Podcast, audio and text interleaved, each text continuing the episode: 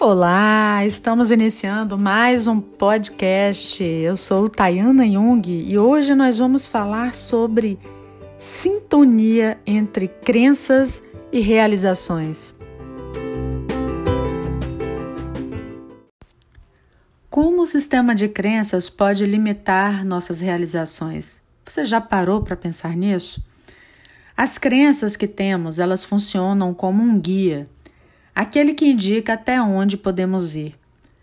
Elas são construídas ao longo da nossa vida por meio das nossas experiências, dos nossos processos cognitivos, né, de aprendizagem e pelo conjunto de significados que recebemos, trocamos e atribuímos ao mundo e às pessoas.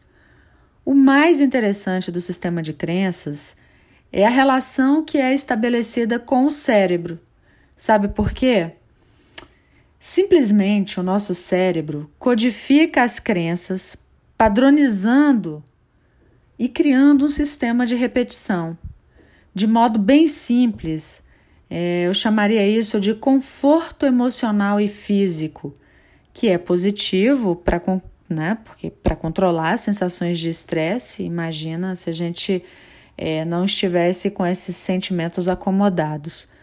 Mas o efeito colateral disso pode ser a permanência na famosa zona de conforto que nós falamos um pouco no, no, na, no podcast anterior sobre as oportunidades. Enfim, a gente sempre está falando da zona de conforto, porque esse conforto excessivo é, ele nos limita. Essa zona de conforto ela pode encobrir, entre várias coisas, algo que não gostamos de admitir, que é a limitação. Essa limitação nos leva a ter menos sucesso e, consequentemente, reforça o estado inerte dessas crenças limitantes.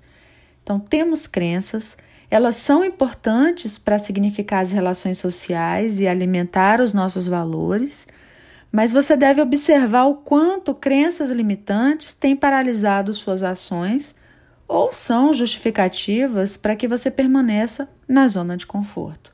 Então tem que observar crença com valor. Tem que observar quando uma crença ela não te tira do lugar ou quando uma crença é o reforço para você dizer sempre que não faz determinada coisa porque você tem uma justificativa e vai ficando naquela justificativa. Isso é uma crença e pode ser uma crença limitante. O quanto tudo isso junto pode ser a grande resposta é, por você não ter atingido todos os seus objetivos e pior, o quanto crenças e zona de conforto contribuem para a não realização dos seus sonhos. E aí é que mora o perigo.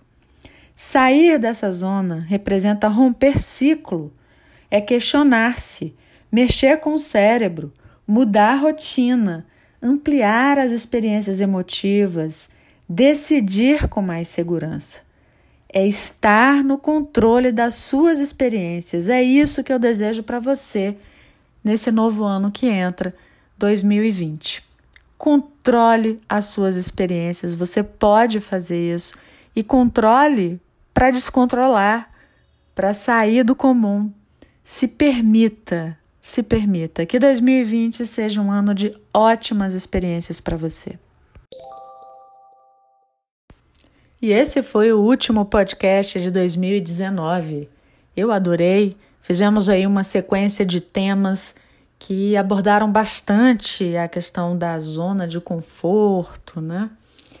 É muito propício falar disso, pensar nisso e agir diferente para um ano que se inicia. Você já sabe, mas não custa lembrar que, que se quiser continuar lendo, você pode ir lá no blog www.tayanajung.com e você vai ler crônicas sobre autoconhecimento, algumas sobre viagens e pode dar e deixar sua sugestão, escrever lá, tem espaço para a gente interagir. Eu te espero lá.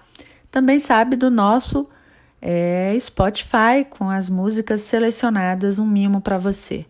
Um abraço e até o ano que vem.